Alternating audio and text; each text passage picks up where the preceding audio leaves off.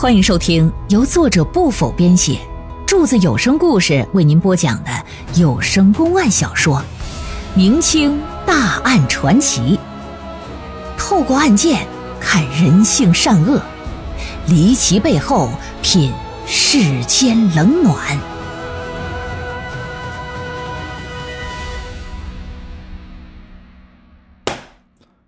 情到深处入心扉。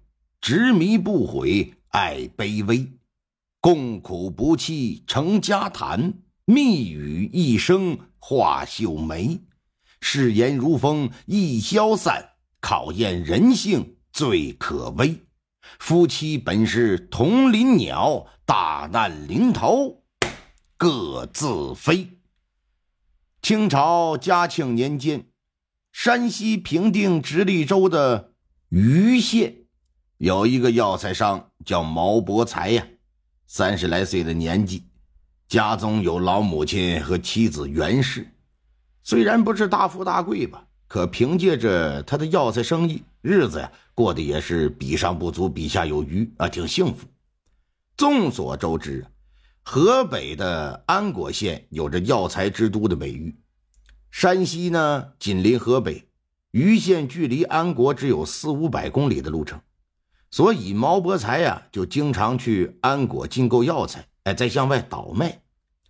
话说嘉庆八年的五月初，毛伯才又到安国做生意。由于天气不好，路上又遇到几个朋友。等再回到盂县的时候，就已经是月底了。他的家呢，是一套三进的四合院。这一天他到家时啊，已经是晚上八点多了。母亲住正房。看正房的灯还亮，这就过来跟母亲说了几句话。一看老人家一切安好，说：“娘啊，您早点歇着吧。”打正房出来就直奔西厢房。西厢房是他跟他媳妇的住处。此时屋里是漆黑一片，以为媳妇已经睡了休息了呗，心寻思：“我自己呀，手脚轻着点，别吵着人家。”来到屋前，伸手刚要推门，就听到啊。这屋里先是传出一串浪笑之声，紧接着就是一男一女的对话，说：“你今天晚上怎么这么猛啊？你是不是吃什么药了？”我这体格子，我还用吃药吗？其实我平常也这样。你今晚之所以觉得我猛，是因为你需求太强烈，好久没有得到男人的滋润了，所以才觉得我这骁勇善战嘛。可能是吧。不过人家也确实有段日子没尝到男人的滋味了，所以啊，你以后可得经常来。人家，人家喜欢你在人家的身上挥汗如雨的样子，好看死了。我倒是想天天来，我就怕你那婆婆和你丈夫不同意呀。我那婆婆已经是老糊涂了，只要咱俩小心着点，她根本发现不了。至于那丈夫，可就别提了，中看不中用。别看他是卖药材的，就吃了药也不行。要不是他不行，我怎么能和你好上啊？毛伯才不是三岁孩童啊，虽然没看到屋里的情况，可是仅凭这对话，他也知道屋里在干啥。另外，那男人说话的声音他听着陌生，女人的声音那可是一清二楚，不是别人，正是自己的媳妇儿。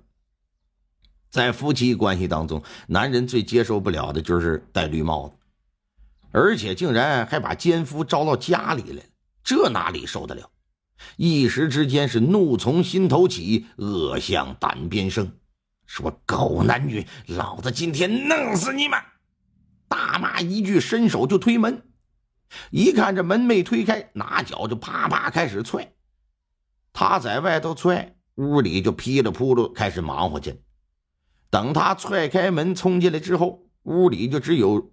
袁氏一人看着后窗是开的，显然奸夫跑了，急忙忙追出去，结果没见到奸夫，哎，只在墙根下看到一只男鞋，很大，大到什么地步？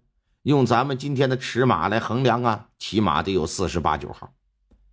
把鞋拿进屋子里，点了灯，仔细观瞧，还是只右脚的鞋。哎，在这个鞋里边，就是脚踝这个部位啊，还绣着一个“信”字。说，你说，那人是谁？到底是谁？把这只破鞋就摔在了床上。袁氏做贼心虚啊，坐在床上瑟瑟发抖，小声的哭，低着头也不吱声。问了好几遍，都是无言以对，沉默。这又在气头上，又是这个态度，那可想而知，饶不了的。薅过来，掐着脖子呀，啪啪啪，左右开弓的大嘴巴，给这老娘们打的是鬼哭狼嚎，牙都打掉好几个，满嘴都是血。这西厢房又吵又闹，惊扰到正屋里的老太太。老太太过来一看，儿子跟这打媳妇呢。就很诧异，赶紧把儿子就拉到自己的房里。他不知道发生啥，就问说：“你为什么打人呢？”儿子把事儿一五一十的一说，老太太是又惊又怒啊，因为她一点都没察觉，也万万没想到，平日里看起来这个温良懂事的儿媳，竟是个败坏门风的荡妇。那确实欠揍，但老太太终究年龄大，能压得住事儿。知道这要是劝不住儿子，弄不好得出人命，到时这家可就散了。就劝说事已至此，你不接受也得接受，日子过不过，是不是？你别在气头上做决定。今晚呢，先这样，你先冷静冷静啊，一切等明天再说。老太太呀，这就住在了东屋，哎，把这毛伯才呢就拉到西屋来，让他在西屋住。儿子听从母亲的建议，但是躺在床上啊，是翻来覆去，一直到后半夜三点了，这才沉沉的睡。老母亲次日刚起床，打屋里出来，就见家中来了一伙身穿官服的衙役。老太太大吃一惊，说：“你你们这是？毛伯才呢？啊啊，在在在西屋睡觉呢。”这几个衙役急三火四到了西屋，一看。人正跟床上躺着，不容分说呀，拿着锁链就给捆了。惊醒之后，这一看，身旁这都是衙役，一脸的懵逼，没反应过来怎么个事儿呢？让人就已经嘁了咔嚓给捆了。哎哎，我说几位头，你你们这是何意啊？何意？哼，你犯了人命案子，你以为靠装傻就行就能蒙混过关吗？啊啊，人人命案！小人冤枉，小人没做过伤人害命的事这这这这一定是有误会，小人冤枉，把他拖出去。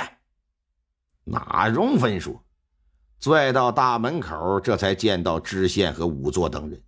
之后再往地上一看，不由得一愣，只见他媳妇儿啊，像是摔倒了一般，仰面朝天躺在地上，脸色淤青，是二目圆睁啊，那眼珠子就像要从眼眶里冒出来似的。七窍流血，死相是狰狞恐怖，这一看就是非正常死亡。看到这一幕啊，毛伯才是脑袋一片空白。知县就问说：“你叫何名啊？”“我这小小人毛毛伯才。”躺在地上的又是何人？“呃，小人妻子袁氏。”“你为何要毒害你的妻子？”“没有，绝对没有，小人冤枉啊！”仵作刚刚验过尸，袁氏嘴巴里发现几粒未化的耗子药，这意味着他是被毒死的。你家中若是有耗子药，凶手必然是你。来呀，给我搜！